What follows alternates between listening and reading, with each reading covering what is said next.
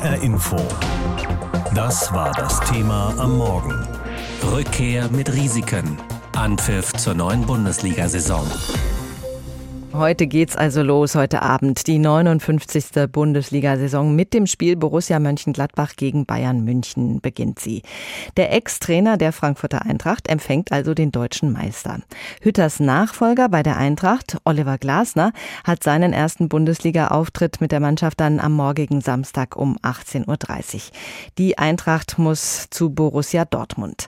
Abseits der sportlichen Herausforderungen gibt es aber in diesen schwierigen Zeiten noch ganz andere andere große Probleme zu lösen. Volker Hirt hat da die Details. Beim ersten Heimspiel der Saison am 21. August sollen maximal 25.000 Zuschauerinnen und Zuschauer die Eintracht unterstützen. Der Club folgt dabei dem 3G-Prinzip. Geimpft, genesen und getestet. Denn der Vorstandssprecher der Eintracht Fußball AG, Axel Hellmann, stellt klar. Einen reinen Zugang nur für Geimpfte aktuell im Stadion können wir uns nicht vorstellen. Von den 25.000 sollen etwa 5.000 Getestete eingelassen werden.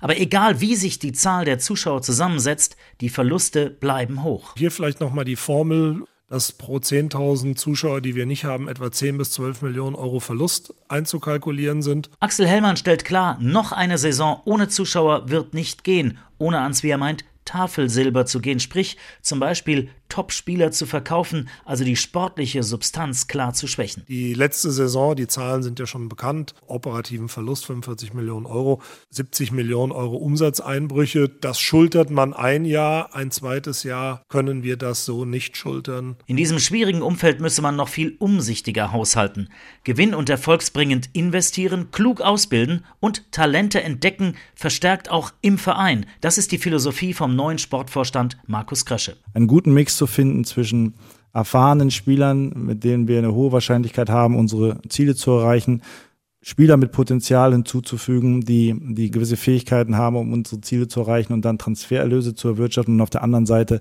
aber auch junge Spieler aus unserem eigenen Nachwuchs in den Profikader zu integrieren, um dann eine gute Mischung zu haben. Die Beliebtheitswerte der Eintracht sind hoch. Axel Hellmann spricht vom viertbeliebtesten Profiklub in Deutschland, aber dass jetzt alle wieder mit Hurra die Kassenhäuschen stürmen, glaubt er nicht. Da müsse man wieder bodenständiger werden. Ich möchte aber nicht verhehlen, dass wir auch kämpfen müssen, um die Menschen wieder, um sie live ins Stadion zu bekommen. Ich sehe plakativ gesagt etwas weniger Asien und etwas mehr Wetter auf uns zukommen. Ansonsten werde sich auch in der Organisation einiges tun. Das Thema Ökologie und Nachhaltigkeit werde eine große Rolle spielen. Und bitte, Frauen an die Macht. Da haben wir auch viel zu tun. Bei drei Kerlen im Vorstand, acht Kerlen im Aufsichtsrat und ich glaube fünf Kerlen im Präsidium ist das nicht ein theoretisches, sondern ein sehr praktisches Thema. Zuschauerbeschränkungen, massive Einnahmeverluste, dabei trotzdem die Marke stärken, Spieler halten, klug einkaufen und noch gesellschaftlichen Anforderungen genügen. In schwierigen Zeiten sind bei der Eintracht einige dicke Bretter zu bohren. Endlich wieder Bundesliga mit Fans in den Stadien und auch die Paarungen klingen ja durchaus verlockend. Da ist ein echter Klassiker mit Mönchengladbach gegen die Bayern zum Auftakt. Da ist Dortmund gegen die Eintracht dann am Samstagabend. Grund genug also für uneingeschränkte Euphorie in der Fanszene. Ja, nicht unbedingt. Und darüber habe ich mit Michael Gabriel gesprochen. Er ist Leiter der Koordinierungsstelle der Fanprojekte in Deutschland und auch selbst Eintracht-Fan. Endlich wieder zurück in den Sehnsuchtsort Stadion. Das ist jetzt wieder möglich und trotzdem kommen nicht alle. Die Ultras, also oft der harte Kern der Unterstützer, die mit den spektakulären Choreografien, die wollen zum Beispiel nicht zurück in die Stadien. Herr Gabriel, warum nicht? Ja, ähm, also ganz allgemein gesprochen spüren wir schon insgesamt eine große Sehnsucht ähm, von den Fans, von den Menschen, dass sie zurück zum Stadion kommen. Fans sind ja nicht nur Jugendliche, sondern es geht ja von 8 bis 80 sozusagen. Mhm. Bei den Ultras ist es tatsächlich so, dass die ähm, in aller großen Mehrheit nicht zurück in die Stadien kommen wollen, weil sie unter den einschränkenden Rahmenbedingungen, also nur eine bestimmte Anzahl von Zuschauerinnen ist zugelassen, äh, man muss bestimmte Vorgaben einhalten und es gibt personalisierte Tickets, die nachverfolgt werden. Das entspricht alles nicht aus ihrer Perspektive den Rahmenbedingungen, die sie für die Ausübung ihrer Fankultur so erwarten. Und deswegen sagen sie, solidarisch, alle oder keiner. Wenn wir jetzt mal auf diese gesamte Corona-Zeit zurückblicken, da sind auf der einen Seite die Fans und die Amateure, die mit sehr starken Einschränkungen leben mussten.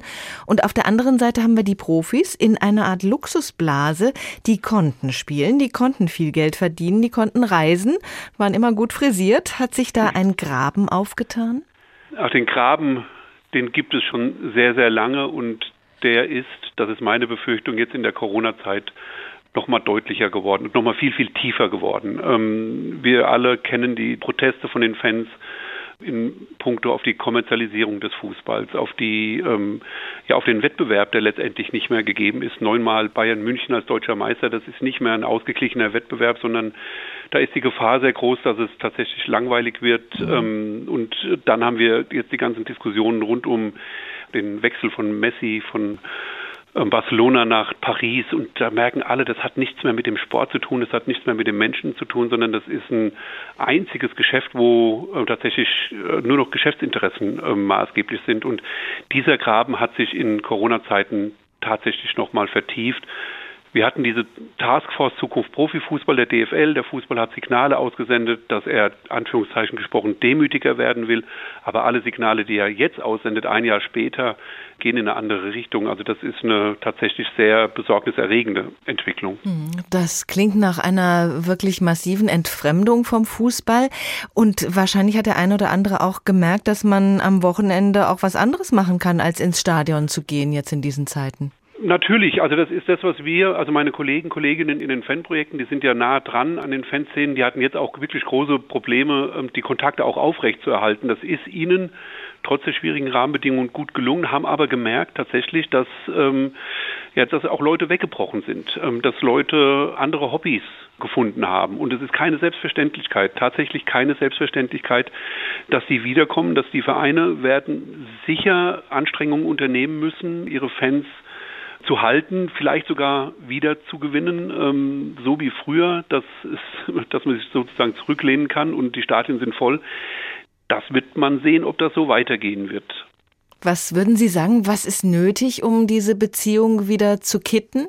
Also wir haben das ja auch schon während der ganzen Corona-Phase gesagt ähm, und auch den Vereinen diese Tipps gegeben. Also die Fans, und da spreche ich wirklich von 8 bis 88, die geben dem Fußball ja sehr viel, sehr viel Zeit, sehr viel Emotionen ähm, mhm. und glauben auch und zu Recht, dass sie Bestandteil dieses faszinierenden Events sind, was da an den Wochenenden letztendlich stattfindet.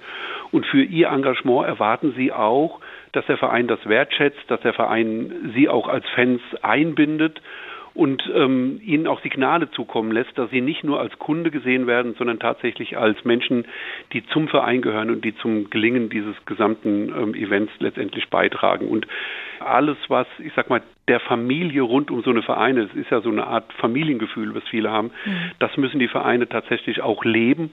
Und manchmal widerspricht es den Wirtschaftsinteressen und ähm, quasi den Verkaufsinteressen, die diese Unternehmen, die es ja im, im, in der Bundesliga und in der zweiten Liga sind, ähm, manchmal widerspricht das ähm, diesen Interessen und das müssen die Vereine tatsächlich, um ihre Fans zu gewinnen, müssen sie diese Kommunikation intensivieren. HR Info. Das war das Thema am Morgen. Rückkehr mit Risiken. Anpfiff zur neuen Bundesliga-Saison. Heute Abend geht's los mit einem Klassiker der Saisonauftakt mit den alten Rivalen Borussia Mönchengladbach und dem FC Bayern München im Borussia Park.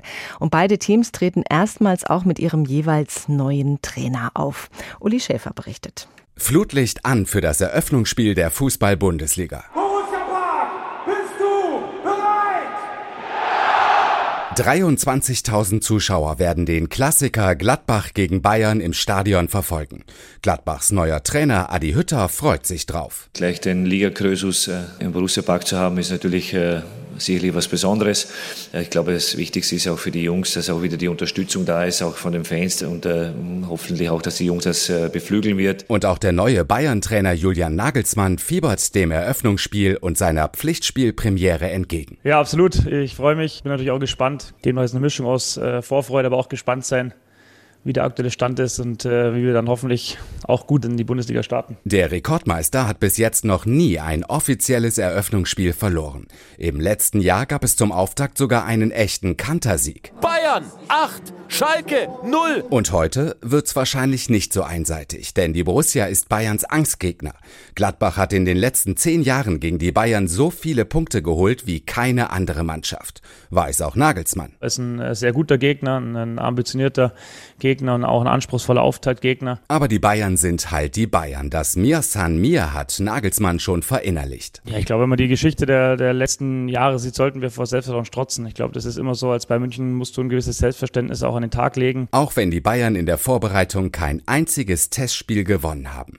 Die Borussia war zuletzt schon im Pokal erfolgreich. Aber richtig rund läuft es bei beiden Teams noch nicht. Trotz allem erwarte ich mir schon ein sehr interessantes, spektakuläres Spiel. Sagt Gladbachs Trainer Adi Hütter und für Sportdirektor Max Eberl ist Gladbach gegen Bayern richtig geiles Spiel. Also Flutlicht an für das Eröffnungsspiel der Fußball-Bundesliga.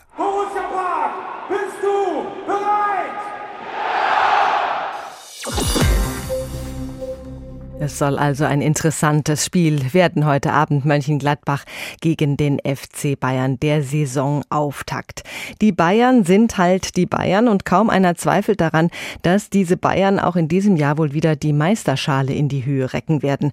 Das wäre dann das zehnte Mal in Folge. 31 Mal war Bayern insgesamt bereits Meister.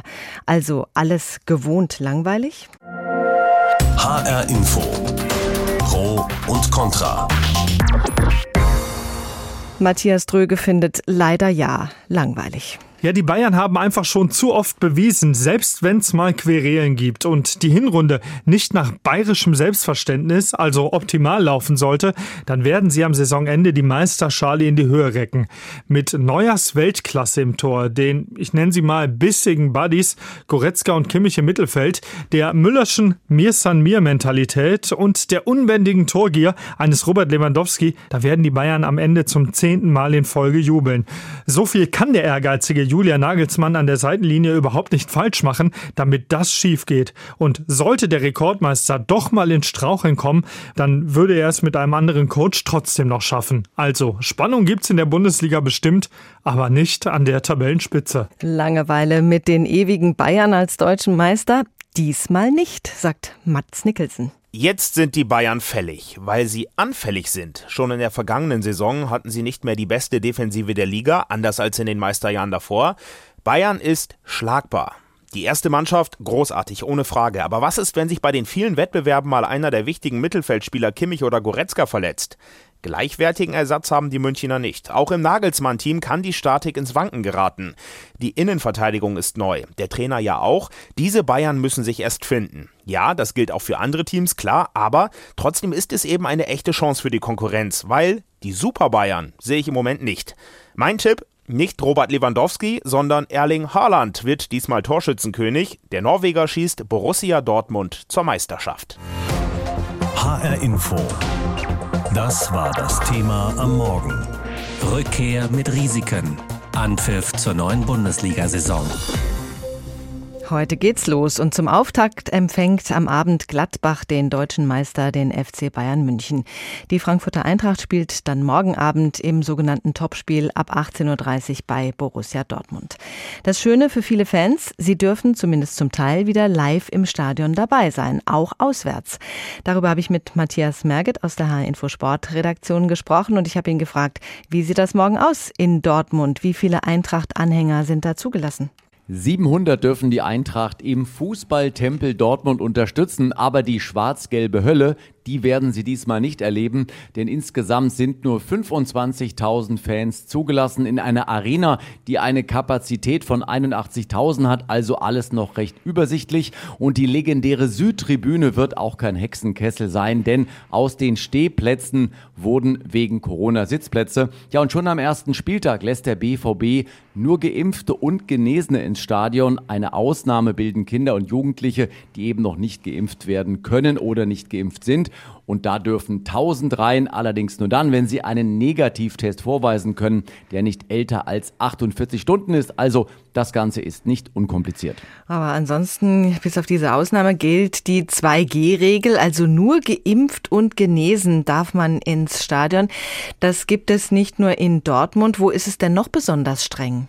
Zum Beispiel in Köln. Der Verein hat das mit seiner Verantwortung begründet, damit es eben in Zukunft bald wieder mehr Fans in den Stadien und vor allen Dingen auch im Kölner Stadion wird.